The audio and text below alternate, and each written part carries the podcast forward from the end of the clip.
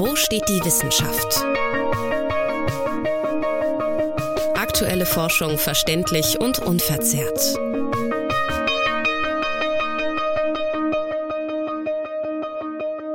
Heute gehen wir tief in uns und erkunden, welche Teile unserer Existenz wir wirklich kennen, welche uns bewusst sind, auf welche wir Einfluss haben. Das klingt erstmal hochtrabend, aber wir bleiben auf dem Boden der Tatsachen. Denn unser Gehirn leistet faszinierende Leistungen und verbirgt Fähigkeiten, die du so wahrscheinlich noch nicht kennst.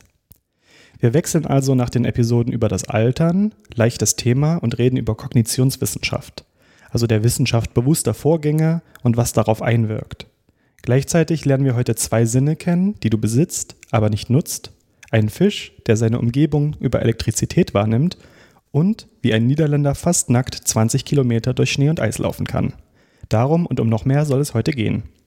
Herzlich willkommen, ich bin Lukas und das ist Episode 5, der schrullige Hauswart.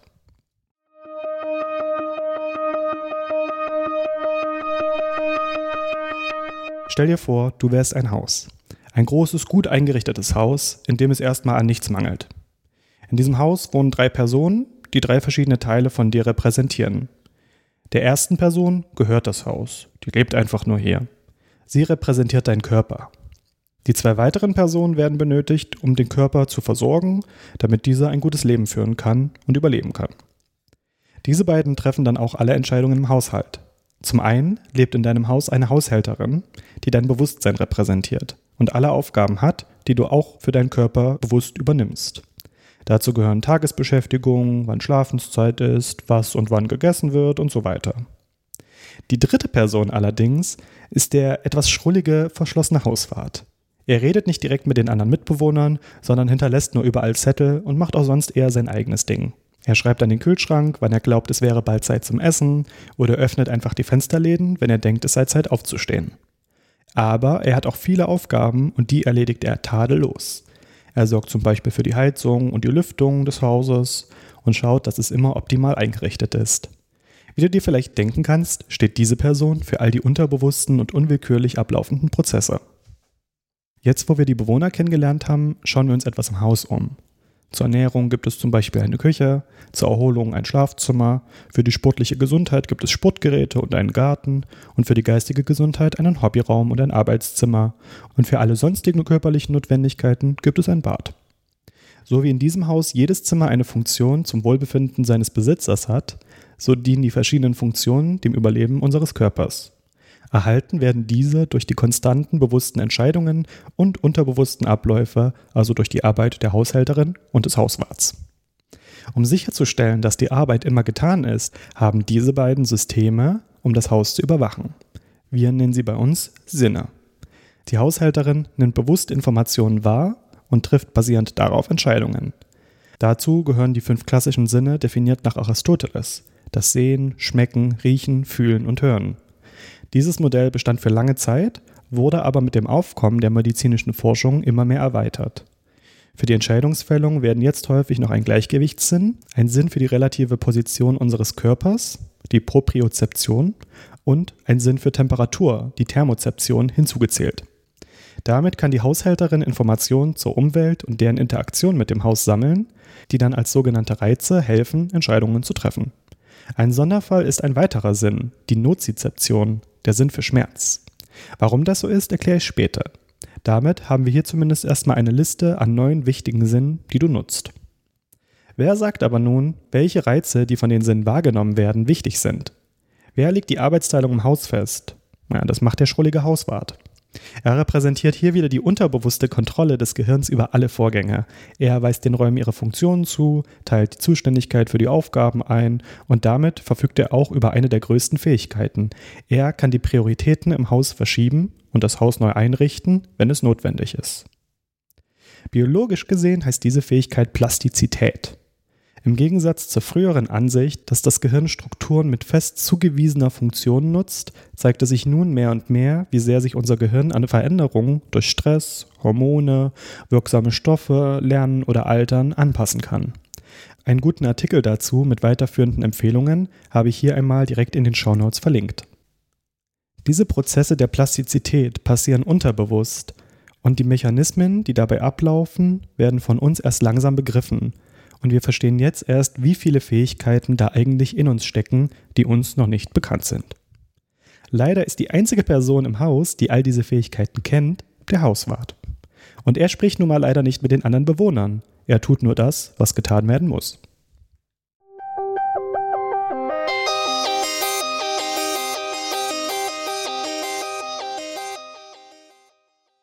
Der Hauswart tut, was getan werden muss. Was meine ich damit?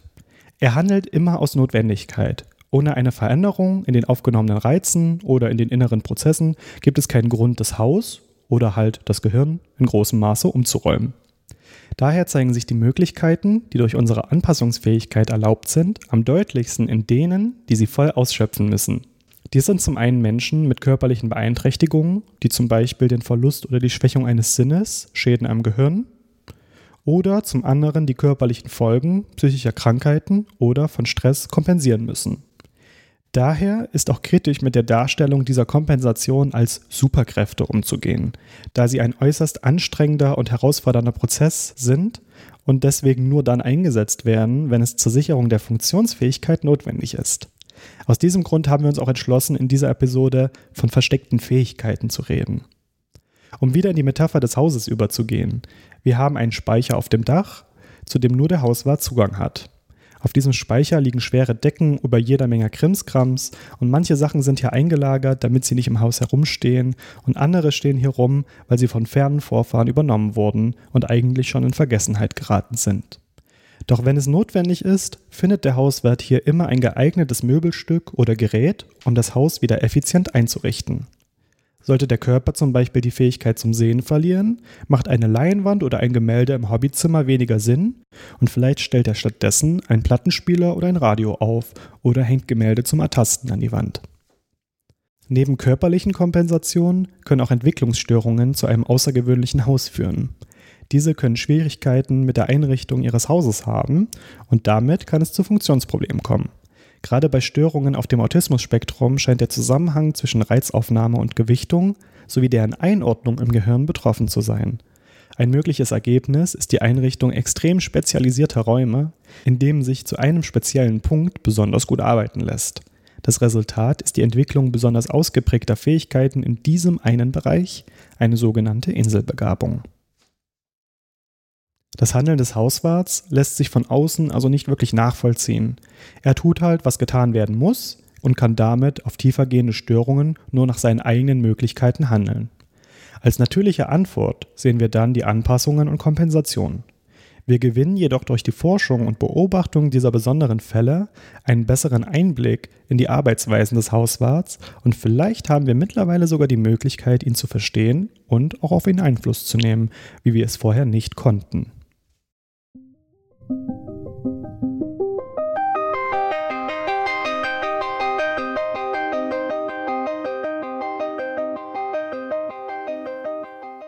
Wenn wir also jetzt bewusst die komplexen Prozesse der Reizverarbeitung in uns verstehen wollen, dann wäre das so, als ob die Haushälterin einen Blick in die Arbeitswelt des Hauswarts wirft und vielleicht auf ihn sogar Einfluss nehmen kann. Dabei wird die Haushälterin zu drei Räumen geführt, die sie vorher noch nie wahrgenommen hat und zu denen sie auch keine Schlüssel hat. In jedem Raum befindet sich ein wichtiger Aspekt der Arbeit des Hauswarts und ich möchte euch in diesem Kapitel erklären, was sie in den einzelnen Zimmern vorfindet. Im ersten Raum, dem Dachspeicher, findet sie eine unüberblickbare Menge an Krimskrams. Hier scheinen allerlei Ersatzteile, Möbel und Geräte herumzustehen. Der Hauswart bedient sich hier, wenn nötig. Wenn die Einrichtung des Hauses nicht mehr optimal ist, wird sie geändert. Und damit erklärt sich, warum manche Räume nach und nach nur eingerichtet werden. In einer hinteren Ecke jedoch stehen zwei große Gerätschaften, die ihr komplett fremd erscheinen. Der Hauswart erklärt, dass diese einfach Hinterlassenschaften von Vorfahren sind und er selber nicht wisse, welchen Zweck sie haben. Diese Gerätschaften sind Sinne, die noch als Überbleibsel aus der Evolution vorhanden sind, mittlerweile aber nicht mehr von uns eingesetzt werden können. Sie sind im wahrsten Sinne des Wortes versteckte Fähigkeiten. Der erste davon ist die Fähigkeit, polarisiertes Licht wahrzunehmen. Licht hat wegen seiner Welleneigenschaften immer eine bestimmte Schwingebene. In unpolarisiertem Licht, wie es zum Beispiel von der Sonne oder von einer Kerze kommt, liegen diese Ebenen kreuz und quer verteilt. Sendet man diese nun durch einen Polarisationsfilter, kann man die Lichtpartikel mit einer bestimmten Schwingebene herausfiltern. Das wird zum Beispiel in 3D-Brillen genutzt, wobei der Filter in einem Glas nur Licht durchlässt, das von links nach rechts schwingt, und der Filter im anderen Glas nur Licht, das von oben nach unten schwingt. Im Resultat können damit zwei Bilder gleichzeitig an deine Augen übertragen werden, und es kann dir dadurch der Eindruck von Dreidimensionalität vorgetäuscht werden. Polarisiertes Licht wird zum Beispiel auch von LCD-Bildschirmen ausgestrahlt, was durch ihren Aufbau bedingt ist. Deine Augen sind, auch einfach durch ihren Aufbau bedingt, in der Lage, polarisiertes Licht zu identifizieren. Dabei sieht man eine schwache, farbige Erscheinung, ein sogenanntes Heidinger-Büschel. Man kann üben, dieses zu sehen und dann auch in anderen natürlichen Prozessen finden. Einen wirklichen Nutzen hat diese Fähigkeit jedoch für uns nicht, weswegen sie auch so versteckt ist. Eine weitere Fähigkeit ist sogar ein weiterer Sinn, den wir besitzen, jedoch nicht bewusst nutzen können, die Magnetorezeption. Tatsächlich besitzen wir einen sehr zurückentwickelten Sinn für Magnetfelder. Erst im März diesen Jahres erschien eine Studie, die dies stichhaltig nachwies. Dazu wurden Personen in einer dunklen Kammer einem künstlichen Magnetfeld ausgesetzt, welches ungefähr so stark ist wie jenes der Erde. Dieses konnte dann zusätzlich um die Testpersonen rotiert werden, um die Reaktion auf die Richtungsänderung im Magnetfeld zu messen. Dazu wurden die Hirnströme der Testpersonen aufgezeichnet, um dann die unterbewusste Reaktion des Gehirns auf die Veränderungen zu messen. Es stellt sich heraus, das Gehirn reagiert tatsächlich. Es ist eine schwache und nicht bewusst wahrgenommene, aber trotzdem vorhandene Reaktion. Der YouTuber Derek Muller hat mit den Forschenden hinter dieser Studie ein Video produziert und auf seinem Kanal Veritasium veröffentlicht, welches ich auch in den Shownotes verlinke. So wie viele Vögel das Erdmagnetfeld zu ihrer Orientierung nutzen, besitzen viele Wasserlebewesen einen weiteren Sinn, der ihnen in ihrer Umgebung weiterhilft, Elektrozeption. Im Gegensatz zu magnetischen Feldern werden hier elektrische Ströme detektiert. Ein Beispiel ist der afrikanische Elefantenrüsselfisch. Dieser erzeugt selbst elektrische Ströme und kann dadurch seine Umgebung wahrnehmen. Dabei ist die Elektrozeption für ihn der primäre Sinn und so relevant, wie es für uns Menschen das Sehen ist. Das klingt erstmal cool, aber dadurch, dass wir Menschen, ähm, das klingt erstmal cool, aber dadurch, dass wir Menschen Landlebewesen sind und über die Luft normalerweise keine elektrischen Ströme stattfinden, ist auch dieser Sinn für uns Menschen nutzlos. Da unsere Nervenzellen jedoch auch über elektrische Ströme kommunizieren, kann der Einfluss elektrischer Ströme direkt an unserem Körper gespürt werden. Deswegen können wir zum Beispiel durch das Anlecken einer Blockbatterie bestimmen, ob diese leer ist. Dies jedoch als tatsächlichen Sinn im Menschen zu bezeichnen, wäre biologisch fragwürdig. So viel zum ersten Raum, dem Dachspeicher. Den zweiten Raum, den wir uns nun anschauen, ist der Hausanschlussraum so wie in einem normalen Haus die Heizung und Wasser, Strom und Abfluss angeschlossen sein müssen, damit man darin leben kann, so müssen auch im Körper Prozesse wie die Wärmeregulation, Sauerstoff oder Wasserhaushalt in Blut oder der Puls kontrolliert werden. In diesem Raum wird also sichergestellt, dass das Haus bewohnbar ist. Und auch hier ist die einzige Person mit Kontrolle darüber der Hauswart. Oder so scheint es zumindest. Du selbst hast keine direkte Möglichkeit, deine Körpertemperatur oder deinen Blutdruck zu kontrollieren. Indirekt geht das jedoch schon. Du kannst zum Beispiel bewusst anfangen, dich schnell zu bewegen und dadurch deine Körpertemperatur erhöhen oder deine Atmung verstärken. Welche versteckten Fähigkeiten gibt es aber darüber hinaus noch, um unterbewusste Funktionen des Körpers zu beeinflussen? Um das zu beantworten, spielt ein Konzept eine zentrale Rolle, welches man vielleicht eher mit der Spiritualität als den Biowissenschaften verknüpft. Achtsamkeit. Über dieses als Trainingsobjekt bei der Meditation kann jedoch ein besseres Bewusstsein über die innerkörperlichen Prozesse erlernt werden. Positive Effekte konnten hierdurch bei verschiedenen Leiden oder Krankheiten beobachtet werden, darunter zum Beispiel Suchtproblematiken, Probleme im alternden Hirn, Diabetes, Parkinson bis hin zu Angststörungen. Dabei wird jedoch das tatsächliche Ausmaß des Nutzens in Frage gestellt. Wenn mögliche Schäden ausgeklammert werden und Experimente nach schlechten wissenschaftlichen Arbeitsweisen durchgeführt werden. Dazu zählt, dass es schwierig ist, Achtsamkeit an sich zu definieren und zu messen und daher vieles in dieses Konzept reininterpretiert werden kann. Während man also auf eine ganze Reihe positive Effekte durch Achtsamkeitsmeditation hoffen kann, sollte man niemandem vertrauen, der es als alleiniges Heilmittel für Krankheiten verkaufen will und sollte sich der entsprechenden Gefahren bewusst sein. Ein gutes Beispiel für diese Möglichkeiten ist die Wim Hof Methode. Benannt nach dem gleichnamigen niederländischen Extremsportler, der durch Atemübungen, Meditation und dem sich Aussetzen einer kalten Umgebung die angeborene Immunantwort, seinen Puls und den Adrenalinspiegel im Blut beeinflusst, um extremer Kälte widerstehen zu können. Dazu gehören Leistungen wie 66 Meter unter Eis zu schwimmen oder ein Halbmarathon auf Eis und Schnee zu laufen, barfuß und nur in Shorts. Wie das überhaupt möglich sein kann, konnte durch Analyse von Wim Hof selbst, aber auch anderen, die seine Methode trainieren, untersucht werden. Dabei zeigt sich vor allem die Aktivierung einer bestimmten Muskelgruppe beim Atmen, welche die notwendige Wärme produzieren und über die feinen Kapillaren in den Lungen verteilen kann. Im Gehirn werden Zentrum die Schmerz- und Kältereize vom Körperempfang herunterreguliert und stattdessen eine stressinduzierte Schmerzlinderung und Aufmerksamkeit aktiviert. Damit haben wir uns auch den zweiten Raum angeschaut, den Hausanschlussraum. Doch noch liegt der dritte und spannendste Raum noch vor uns, in dem sich die Fähigkeiten des schrulligen Hauswarts am beeindruckendsten zeigen.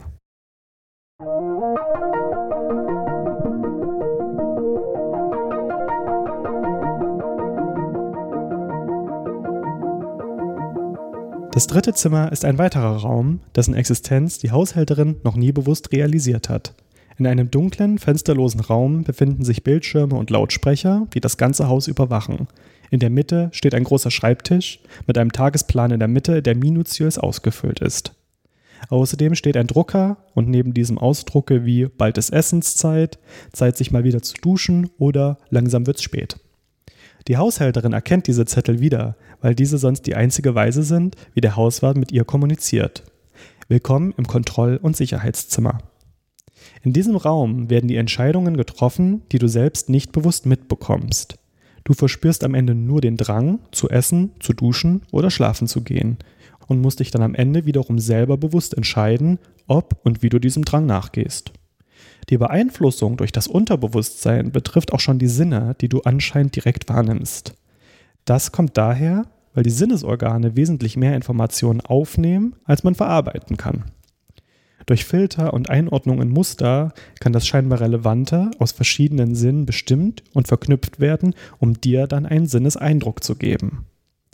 Dieser Prozess nennt sich multisensorische Integration und ist so komplex, dass man eine ganze Episode nur darüber schreiben könnte, nach welchen Prozessen das Gehirn funktioniert, wenn es planmäßig arbeitet. In diesem Kapitel soll es jedoch darum gehen, wie diese planmäßigen Prozesse genutzt werden, um dein Bewusstsein auszutricksen und wie sich dies eventuell therapeutisch ausnutzen lässt.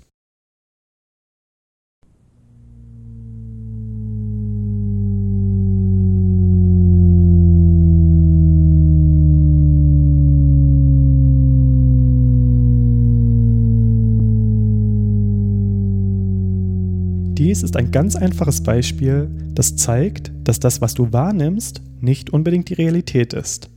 Wahrnehmungstäuschungen wie dieser, die sogenannte Shepard-Skala, treten auf, wenn die aufgenommenen und wahrgenommenen Informationen nicht übereinstimmen, da das Gehirn versucht hat, durch die Uminterpretation die Wahrnehmung zu erleichtern.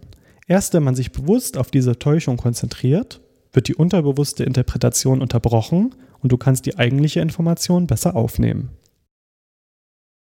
Dabei ist die Einordnung des Sehsinns tendenziell von höchster Bedeutung. Wir benutzen einen Großteil unserer Aufmerksamkeit zur Verarbeitung visueller Informationen, welche ja auch schon, wie gerade erwähnt, vorgefiltert und interpretiert werden. Daraus ergibt sich, dass eine Verschiebung in der Sinneswahrnehmung oft als visueller Effekt beschrieben wird. Dazu zählt, dass Halluzinationen meist visuell sind, der Detailreichtum, in dem wir gedankliche Bilder kreieren oder das unwillkürliche Verknüpfen visueller Informationen mit denen anderer Sinne. Diese Verknüpfung wird als Synästhesie bezeichnet. Obwohl diese Erscheinung ziemlich schwer ergreifbar ist und es noch Zweifel über ihre neurologische Nachvollziehbarkeit gibt, ist ihre tatsächliche Existenz mittlerweile akzeptiert. Dabei können die verschiedensten Sinneseindrücke eine unwillkürliche, aber direkte Reaktion auf einer anderen Ebene bedingen. Besonders häufig sind dabei Informationen betroffen, die bereits in ein Muster eingeordnet wurden, sowie zum Beispiel visuelle Informationen, die als Zahlen oder als Buchstaben erkannt wurden, oder akustische Informationen, die als Musik identifiziert wurden. Diese bedingen dann eine zusätzliche Erfahrung, wie zum Beispiel die Zuordnung einer Farbe oder die Anordnung in einer eventuell räumlich wahrgenommenen Sequenz. Neben diesen häufigen Formen findet man aber auch noch andere mit allerhand weiteren Verknüpfungen. Wie wäre es zum Beispiel mit der lexikalen gustatorischen Synästhesie, bei der Worte auch als Geschmäcker empfunden werden, oder einer Patientin, die nach einer Schädigung des Zwischenhirns Geräusche als Berührungen wahrnimmt. Ein damit verglichenes Konzept, welches auch eine unwillkürliche Reaktion auf einen Reiz ist, ist die autonome meridionale Sinnesantwort oder kurz auf Englisch ASMR. Dabei wird durch bestimmte Geräusche oder Bilder eine statische Berührungsempfindung ausgelöst, die als Kribbeln beschrieben wird und sich von Kopf über Nacken und Schultern ausbreitet. ASMR wirkt entspannend, wohltuend und wärmend und grenzt sich damit von dem kribbelnden Gefühl ab, das zum Beispiel durch die Aktivierung des Kampf- oder Fluchtreflexes ausgelöst wird. Durch seine positive Wirkung wird ASMR ähnlich wie Achtsamkeitsübungen als möglicher Ansatz gegen Stress und damit für psychisches und körperliches Wohlbefinden diskutiert. Damit kommen wir zu einer weiteren Empfindung, die auch das Wohlbefinden beeinflusst, jedoch im negativen Sinne, der Schmerz. Der Sinn für Schmerz, die Nozizeption, habe ich ja in der Einführung schon angesprochen und meinte, dass dieser ein Sonderfall sei. Der Grund dafür liegt in dem großen Unterschied zwischen den Reizen, die tatsächlich von dem Sinn aufgenommen werden, und dem, was du dann tatsächlich als Schmerz empfindest. Ähnlich wie bei den vorhin angesprochenen optischen Täuschungen baut das Unterbewusstsein seine eigene Interpretation auf, nur dass hier eine viel stärkere und auch beabsichtigte Einflussnahme geschieht. Denn es spielen neben den eigentlichen Sinnesreizen auch noch Emotionen, Erwartungen und weitere Faktoren eine Rolle. Problematisch wird es dann, wenn man zum Beispiel beim Arzt versucht, objektiv Beschwerden zu kommunizieren. Wenn das Bein schmerzt, dann schmerzt es, auch wenn es dafür körperlich gesehen vielleicht keinen Grund gibt. Dies führt die Forschung auf die Suche nach dem biologischen Ursprung des Schmerzes, um körperlichen von wahrgenommenem Schmerz unterscheiden zu können. Ein interessantes, wenn auch immer noch wenig verstandenes Beispiel für rein psychisch wahrgenommenen Schmerz sind Phantomschmerzen. Davon redet man, wenn nach dem Verlust eines Körperteils dieses immer noch wahrgenommen werden kann, häufig durch Schmerzen an besagtem nicht mehr existentem Körperteil. Die Ursache dafür ist noch unklar, aber es scheint ein Anpassungsproblem des Gehirns zu sein. Bewegung, Tastsinn, Propriozeption, also der Sinn für die relative Position und eben die Nozizeption des verlorenen Körperteils, all dies sind spezialisierte Systeme mit ihren Interpretationsmustern die plötzlich ihre Funktion verlieren. Bevor sie durch Anpassung an die neuen Umstände verlernt werden können, sind die Interpretationsmuster jedoch noch da und diese Abweichung kann im Gehirn die Schmerzwahrnehmung aktivieren. Dabei ist die Aktivität der neuronalen Plastizität auch hier von entscheidender Bedeutung.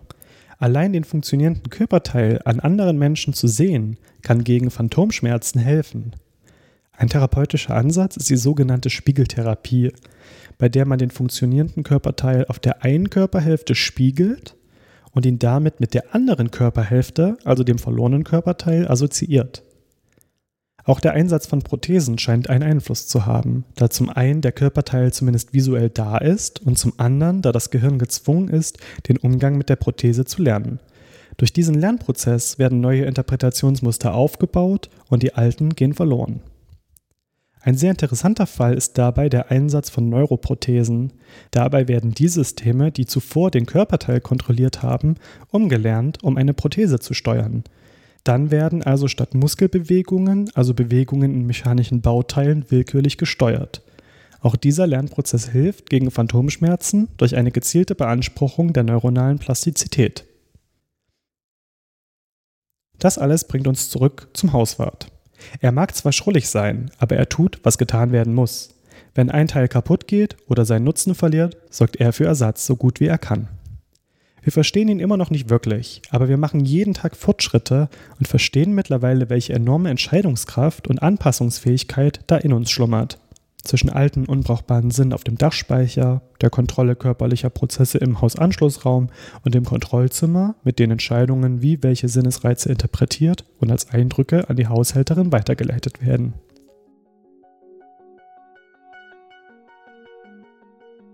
Damit sind wir am Ende von Episode 5 angekommen, der schrullige Hauswart.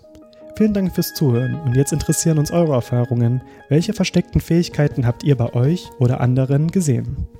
Habt ihr sonst noch Fragen oder interessiert euch ein spezieller Punkt mehr? Schreibt uns auf Twitter oder Instagram unter wsdw-podcast oder über die Webseite wsdw-podcast.de. In der nächsten Episode erwartet euch zum Staffelfinale ein kleiner Rundumschlag zu der Frage, wie weit wir uns von der Natur entfernt haben und jetzt quasi unsere eigene Art der Evolution leben.